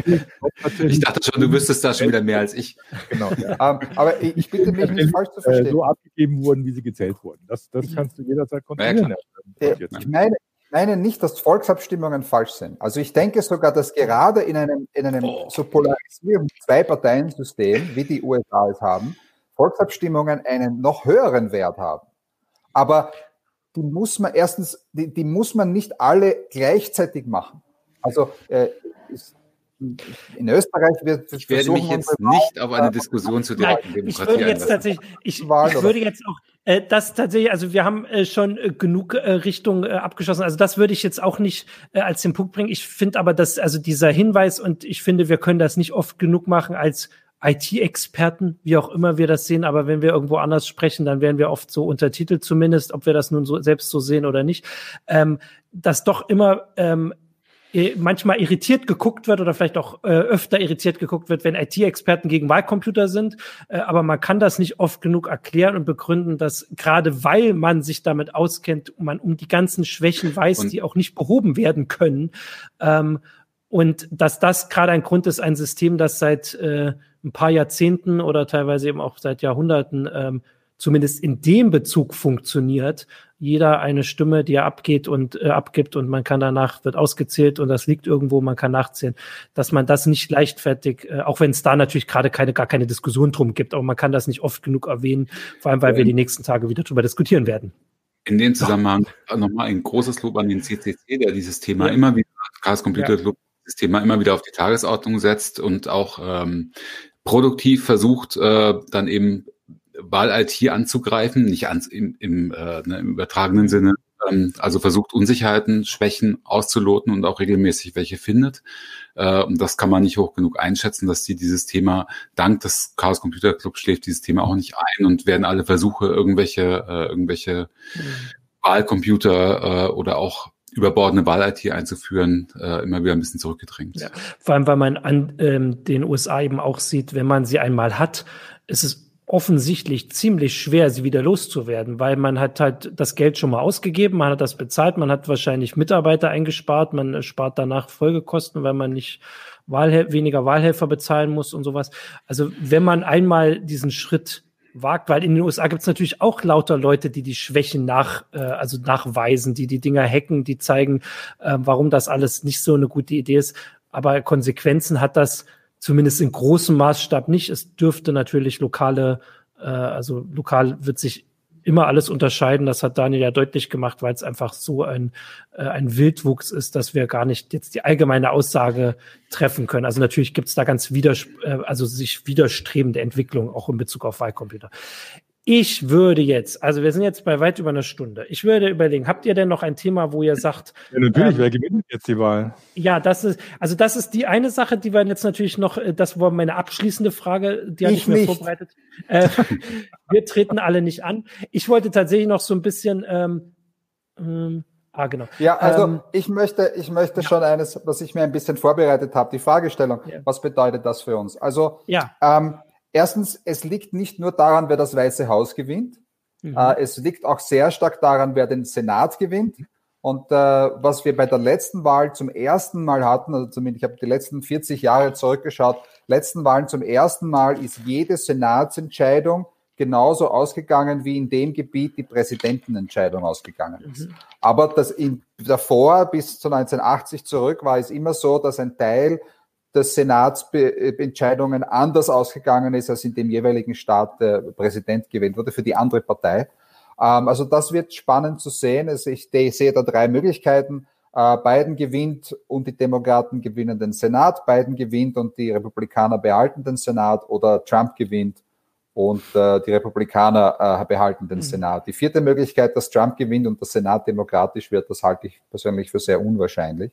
Ja. Ähm, also das wird sehr starke Auswirkungen haben. Und das kann, äh, äh, man hat das gesehen unter Obama, äh, wie der republikanische Senat ihn blockiert hat, wie der republikanische Senat auch verhindert hat, äh, dass Richterstellen besetzt werden. Und ähm, also das wird einen sehr großen Einfluss auf die Amtsführung des Präsidenten äh, haben. Der zweite große Einfluss wird sein, glaube ich, ob Biden sich selbst sieht als jemanden, der noch einmal antreten wird. Also ob er ein One-Term-President ist. Sollte oder er, er gewinnen. Ob er, oh, so, sollte, sollte er gewinnen, sollte ja. er gewinnen. Völlig, ja. Bei, bei Trump weiß man, wenn er gewinnt, dass das also seine zweite und damit zumindest derzeit letzte Amtszeit äh, wäre. Er hat aber schon angekündigt, also er möchte dann Verhandlungen führen über eine Verfassungsänderung, damit er weiter Präsident sein kann. Äh, sollte Biden gewinnen, glauben viele, dass er nur eine Amtszeit machen wird und dass äh, die Demokraten, er ist der Älteste, der je gewählt, wäre der Älteste, der je gewählt würde als neu als Präsident. Ähm, und dass die Demokraten versuchen, also äh, seine Vizekandidatin dann zur Kandidatin für die nächste Wahl aufzubauen. Äh, das könnte auch einerseits dazu führen, dass Biden weniger versucht, ähm, Wähler zu behalten, die ihn, die ihn jetzt gewählt haben, die aber normalerweise einen Republikaner äh, gewählt hätten. Und das, sondern es versucht sich eine, sich eine, wie heißt man, eine, eine, eine Legacy, einen guten Nachruf aufzubauen, äh, progressive Meilensteine zu setzen. Ähm, es könnte auch sein, dass der Senat weniger, wenn, er, wenn der Senat republikanisch ist und Biden Präsident ist, dass der Senat weniger versucht, äh, Biden schlecht dastehen zu lassen, weil sie davon ausgehen, die Republikaner davon ausgehen, dass Biden nächstes Mal nicht wieder antreten wird, sondern dass die Republikaner versuchen werden, ihre Partei wieder zusammenzuraufen. Ja, die sind ja, also was Trump geschafft hat, war nicht nur eine Spaltung im Land, sondern auch eine Spaltung innerhalb der Republikaner, aber doch eher eine Einigung der Demokraten. Ja, ja. Da haben die Republikaner viel Arbeit ähm, sich, sich wieder zusammenzuraufen, sich wieder auf eine einheitliche Linie zu, zu besinnen und dass sie dann vielleicht weniger äh, Fundamentalopposition zu beiden machen, äh, muss man auch dazu sagen, dass Biden nicht schwarz ist, ja, sondern ein Weißer. Und das war sicher eine starke Motivation der Fundamentalopposition gegen Obama. Ähm, diese Erwartung, ich habe mit einigen Leuten in Washington gesprochen, die normalerweise gut, gut informiert sind. Also diese Hoffnung besteht bei vielen Leuten in Washington. Ich teile sie nicht ganz. Ich denke, dass die, die Spaltung zwischen äh, Republikanern und Demokraten so groß ist, dass wenn die Republikaner den Senat halten und Biden gewinnt, sie weiter eine, eine fundamentale Opposition machen werden. Was aber auch davon, davon abhängt, wieder, wer ist der, der, der Chef im Senat? Wer ist der äh, Führer der Republikaner im Senat? Das ist im Moment Mitch McConnell. Wird man sehen, wie seine Wahl ausgeht, ob er wiedergewählt wird. Das ist nicht ganz sicher, ist wahrscheinlich, aber nicht ganz sicher. Wenn es sehr knapp ist, ist er innerparteilich geschwächt, dann kommt vielleicht jemand anderes. Da äh, sind also viele, viele, äh, viele Fragen offen. Und dann kann es durchaus sein, dass wir Wochen auf ein Wahlergebnis warten werden. Zum Beispiel in Georgia ist die Regel, dass wenn ein Senats, äh, wenn keiner der Kandidaten für den Senat mehr als 50 Prozent der Stimmen bekommt, dann gibt es eine Stichwahl. Das heißt, es könnte durchaus sein, dass also wir diese Stichwahl abwarten müssen, um zu sehen, wer ist überhaupt, äh, wer hat überhaupt eine Mehrheit im Senat. Ja.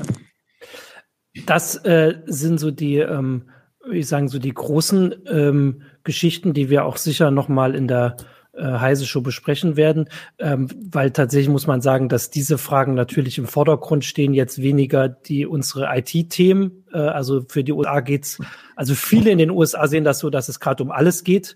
Äh, da stehen jetzt die IT-Themen nicht im Vordergrund, sondern tatsächlich fürchten viele um die Zukunft ihres Landes. Ähm, ähm, wie das jetzt ausgeht, das kann man schon auch darauf hinweisen. Das ist jetzt nicht übertrieben. Du hast es gesagt, dass äh, also dass da teilweise Gewalt befürchtet und erwartet wird und ähm, ganz ab, unabhängig, also abhängig davon, wie es ausgeht, äh, halt äh, dann die Frage, wo. Äh, ich wollte noch, ähm, weil wir vorhin ja auch so ein paar Fragen hatten und ich bin dann nun tatsächlich auch da als, äh, also das ist ja die Berufskrankheit, habe ich mir das auch ein paar Sachen durchgelesen. Also wann man denn jetzt nun was wissen kann und wie das jetzt so ausgeht, ihr werdet euch das auch alles gelesen haben. Also jetzt wird gerade gewählt. Man muss sagen, 100, 100 Millionen haben schon gewählt bis gestern. Ähm, das ist absoluter Rekord. Also natürlich ist das, äh, also das sind zwei Drittel der, wo erwartet wird, dass sie wählen. Insgesamt könnten wohl 230 Millionen wären wahlberechtigt, aber so viele werden nicht wählen. Davon geht keiner aus. Also zwei Drittel haben schon gewählt.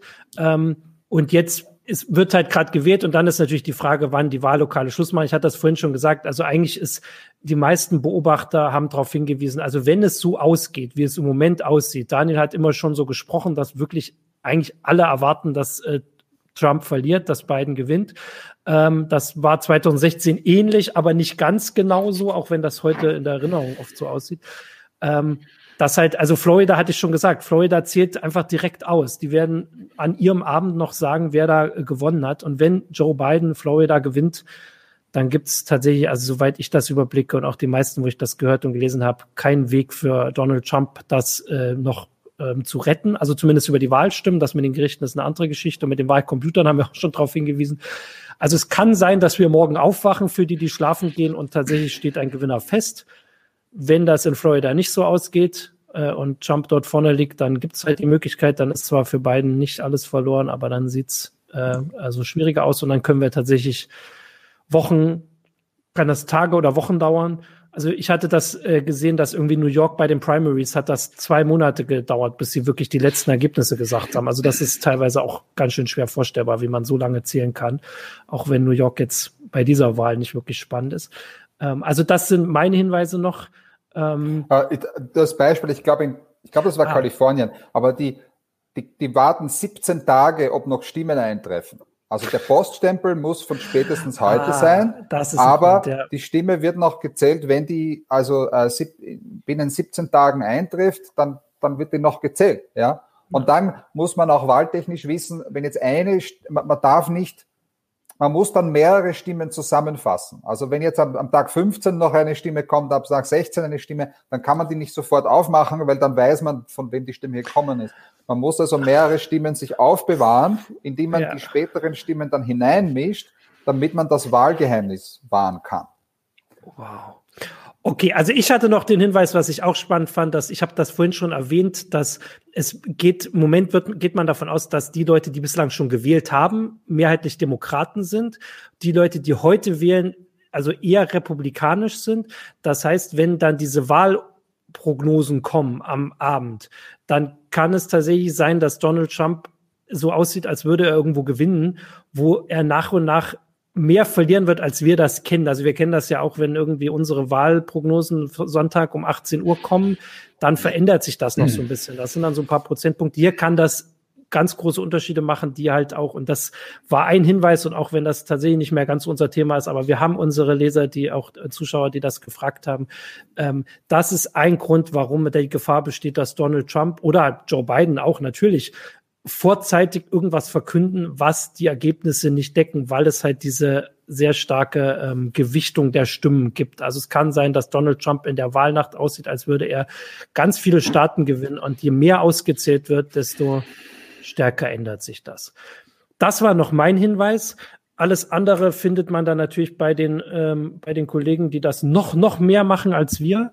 Auch wenn wir das jetzt auch hier ganz schön viele Sachen angesprochen haben. Wollt ihr noch was also Jürgen und Holger vor allem, Daniel hat ja schon seine Sachen gesagt. Wollt ihr noch was sagen, bevor ich jetzt sage? Ja, der, ja. Vielleicht noch der Hinweis, dass Kollege Andreas Wilkens tatsächlich um zwei anfangen wird, irgendwie zu gucken, was denn da so alles passiert und dann auch auf Heise Online mal erzählen wird, also, ja. was denn da, was denn da äh, zu erwarten ist, beziehungsweise wie die ersten Situationen aussehen, ob ja. Biden einen Erdrutschsieg hat, ob ein Bürgerkrieg ausbricht oder was weiß ich. Vielleicht erfahren wir es diese Nacht noch tatsächlich auch durch Andreas. Okay. Da war nur gerade eine Katze vor der Tür. Also ich wollte, ich dachte, du holst jetzt noch, also ich dachte, du holst jetzt noch. Die kratzt hier schon die ganze Zeit, deswegen bin ich nervös. Nein. Holger geht ah, kurz vor der Sendung raus, um das Wahlergebnis reinzuholen. Äh, ja, äh, wenn ich, wenn ich darf, ich wollte noch ja. eine, eine persönliche Anmerkung machen. Mhm. Ja. Ähm, ich bin ursprünglich aus Wien, das hört man vielleicht. Ja. Und das sind sehr schwere Tage für uns. Aber es ist nicht nur Wien. Wir hatten gestern in Äthiopien sind Dutzende Leute erschossen worden, weil sie irgendeiner angeblichen ethnischen Gruppe angehören. Ähm, man weiß noch gar nicht, wie viele. Wir hatten in, in Kabul einen Angriff auf die Universität, was wieder zum Bildungsthema zurückkommt, wo auch äh, über 20 Leute erschossen wurden. Ähm, weil es Kräfte gibt, die nicht wollen, dass Menschen Bildung haben. Die wollen uns nur ausbilden, damit wir irgendwelche Jobs machen können, damit jemand eine gute Rendite einfangen kann, sondern Bildung hat für sich auch einen, einen Sinn. Das habe ich ja vorhin so versucht anzusprechen. Aber ähm, es sind sehr schwere Zeiten für uns in Wien und ähm, ich, ich möchte, dass wir nicht diesen äh, Terroristen auf den Leim gehen dass wir jetzt anfangen, unsere, die Leute, die muslimisch sind, zu hassen. Das ist genau die Strategie, die absurde Strategie von äh, islamischem Staat. Die wollen einen, einen Keil treiben. Die wollen, dass die äh, Muslime schlecht sich schlecht, schlechter und schlechter behandelt fühlen, damit die sich immer mehr radikalisieren, damit immer mehr zu den Waffen greifen. Und äh, äh, deswegen äh, ist, ist mein Appell einfach dass man eine, über, den, über den Graben eine Hand reicht und, und nicht auf diese, diese Terroristen eingeht und ihr Spiel mitspielt. Danke. Ja. Ich schließe mich an. Mhm. Natürlich. Ja. Also, also, wir haben das, wir haben das ja vorhin schon gesagt. Also die Spaltung äh, ist ähm, die große Gefahr. Und ja, ich brauche da auch nichts mehr sagen. Ich danke euch, danke dir. Natürlich ähm, hat Daniel völlig recht und das zeigt, äh, was das Wichtige ist. Äh, und ich sage euch danke für ähm, all die äh, all die Informationen und die Sachen. Danke für die Sendung. Wir sind jetzt gespannt auf die Nacht, was da ähm, was dabei rauskommt. Hoffen, dass ähm, dass es friedlich bleibt, dass es ein ähm, äh, Ergebnis gibt, mit dem sich die meisten äh, abfinden können, wie auch immer. Und den Rest sehen wir dann. Und jetzt sage ich noch was zu unserem Sponsor. Unser Sponsor war heute Blinkist, ist Blinkist. Ähm, das ist eine App, die gibt's äh, für Smartphone. Die bringt ähm, Kernaussagen von äh, über 3000 Sachbücher sind's äh, auf Smartphone. Da kann man äh, sich dann in etwa 15 Minuten äh, die Zusammenfassung anhören oder durchlesen. Da geht's um äh, Ratgeber, Klassiker, Bestseller aus verschiedenen Kategorien. Das wären also Produktivität, Psychologie, Wissenschaft, persönliche Entwicklung, Lifehacks, solche Sachen, also wirklich auch praktische Sachen, die man vielleicht einfach mal so kurz sich anhören will und nicht das ganze Buch lesen möchte oder sich anhören möchte. Und das gibt's bei Blinkist. Die App heißt ähm, also B-L-I-N-K-I-S-T. Und für äh, unsere ähm, Zuhörer und Zuschauer, die das interessant finden, gibt es unter blinkist.de slash heiseshow 25% Rabatt auf das Jahresabo von Blinkist Premium. Und damit ist auch der Sponsor durch. Unsere Sendung endet. Die nächste Heise Show gibt es am Donnerstag. Und damit sage ich Tschüss, danke euch. Ciao. Ciao.